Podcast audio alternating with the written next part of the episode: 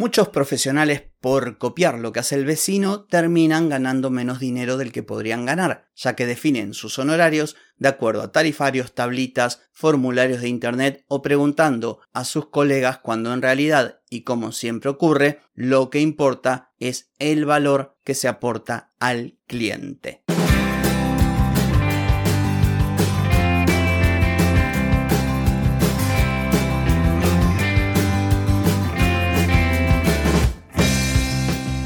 Bienvenida y bienvenido a Marketing para Gente como Uno. Soy Carlos Malfatti, consultor de marketing y nos encontramos otra vez para hablar de marketing, emprendimiento, redes sociales, contenidos, publicidad y todo lo que tenés que saber para llegar a más personas, captar más clientes y vender más en Internet. Atenti, que arrancamos.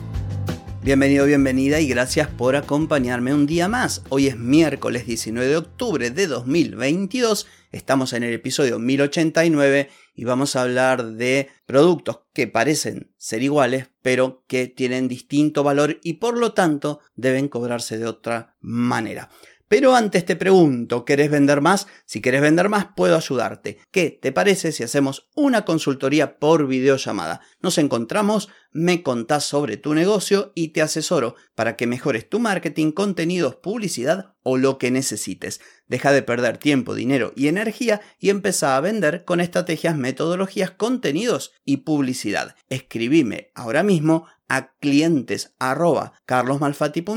y reserva tu lugar. Muy bien, vamos a hablar de productos que se asemejan entre sí pero que tienen distinto valor y por lo tanto deben cobrarse de modo diferente. La otra vez me hicieron una consulta por correo, un oyente te envió un saludo que está o quiere dedicarse, creo que ya estaba teniendo sus primeros clientes, al tema de diseño web. Y su gran duda era cuánto cobrar las páginas web. Me comentó que había buscado distintos tarifarios, me pasó los enlaces y que también preguntó a otras personas y en, grupos de Facebook y más o menos había llegado a un precio. Y bueno, charlando, charla que te charla, mail que va, mail que viene, eh, quedó claro que mm, ese valor no se correspondía con su, eh, su conocimiento y con la manera en que él trabajaba. Y mi sugerencia fue que se animase a subir un poquito el precio. Y me pareció interesantísimo como para traerlo aquí al podcast y comentarte esto. Las páginas web son un gran ejemplo porque además es un mercado en el que hay muchísimo intrusismo, hay valores que van desde precios regalados a precios que vos decís, ¿cómo pueden cobrar esto por un diseño web? Bueno, hay de todo. Sin embargo, sin embargo, hay un gran pelotón de personas ubicadas en, en el medio, ¿sí? Son todos esos, ¿cómo denominarlos? Anónimos, profesionales anónimos que no han sabido posicionarse ni han sabido diferenciarse y están ahí a los tumbos peleando por precio. Si vos sos o estás ahí, sea que hagas diseño web o algo parecido o lo que sea, trata de desmarcarte, como siempre digo, a partir de diferenciación y posicionamiento. Bueno, vamos al ejemplo. Suponte que hay profesionales de diseño web. Todos utilizan WordPress, todos hacen un excelente trabajo, siguen buenas prácticas, o sea, son buenos.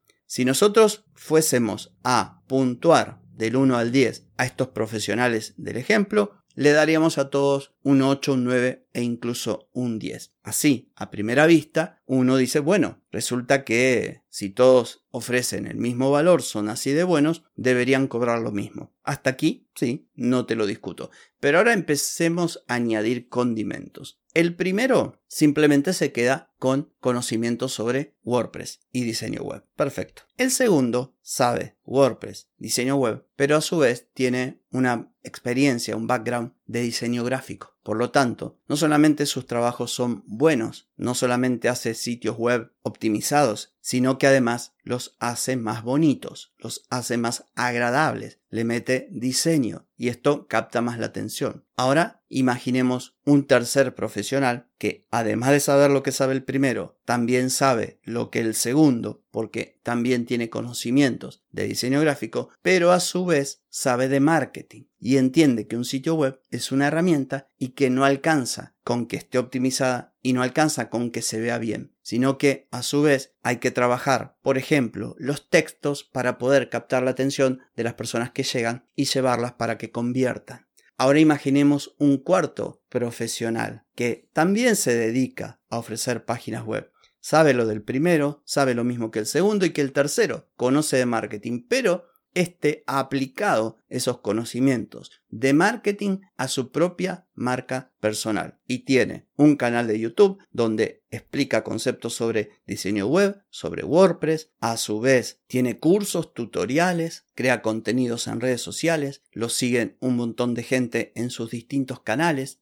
Y aquí es donde advertimos con este ejemplo muy muy sencillo que todos venden página web. Ahora, no pueden valer lo mismo las páginas web. Aunque hablemos de página web y el primero tenga excelentes conocimientos de sitio web y de WordPress, el último lo supera. Por eso, como alguna vez dije, no me gustan los tarifarios que indican que un diseñador de sitio web debe cobrar desde tanto. Porque mucha gente que tiene miedo a cobrar realmente por, no sé, esa idea de que no voy a conseguir clientes, termina devaluando su propio trabajo, sus conocimientos, su experiencia. Yo no digo que sea sencillo, no digo que eh, pasar de facturar más o menos por intuición y por mirar lo que hace el otro a pasar a facturar por valor y por resultados sea una transición fácil. Hay muchas cosas que uno como profesional tiene que trabajar para tener la confianza necesaria, tener la habilidad para comunicar estas cosas diferenciales que hacen que uno pueda cobrar por valor. No digo que sea de un día para el otro, pero me quedo satisfecho si al menos esta semillita que hoy planté en tu cabezota comienza a germinar. No te quedes solamente en lo que haces. Ay, yo diseño páginas web. Ah, ah, yo pinto. Ah, yo escribo. Porque de hacerlo de esta forma estarías, como dije recién, devaluando tu actividad, resignándote a cobrar quizá un precio hora, un precio de mercado, lo que cobra más o menos todo el mundo. En cambio, si vos encarás todo desde el punto de vista del valor, no solamente te vas a obligar a dar mayor valor, por lo tanto vas a capacitarte más, vas a prestar atención a cosas que de otra forma no prestarías, vas a mejorar incluso tu marketing porque te obligarás a llegar al cliente correcto que valore lo que vos haces y pague en consecuencia. Por eso te digo, es todo un camino, pero es un camino que te va a llevar a un lugar al que no todo el mundo llega, un lugar que está muy alejado de ese infierno en el que todo el mundo está peleando por precio. Así que, por lo tanto, mi sugerencia es que lo consideres, que analices la actividad que vos realizás, la actividad profesional, y veas cómo podés añadir valor, cómo podés destacar ese valor, llegar a los clientes potenciales correctos y vivir de lo que haces de una forma cómoda. ¿Sí? con menos esfuerzo que el esfuerzo requerido para captar clientes por precio y pelearte con un montón de otras personas que ofrecen lo mismo que vos de la misma manera y cobran prácticamente lo mismo.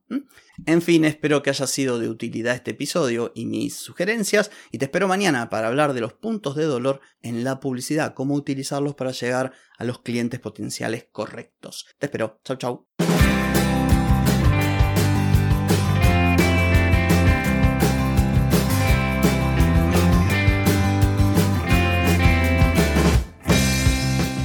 Amigas y amigos, todo lo bueno llega a su fin y este episodio no es la excepción. Si te gustó, déjame 5 estrellitas en Spotify. ¿Querés vender más? Reserva hoy mismo tu consultoría por videollamada. Deja de perder tiempo y dinero y comenzá a vender con estrategias, metodologías, contenidos y publicidad. Escribime ahora mismo a clientes y reserva tu lugar. Hey, ponete en acción, que el tiempo, el tiempo no perdona.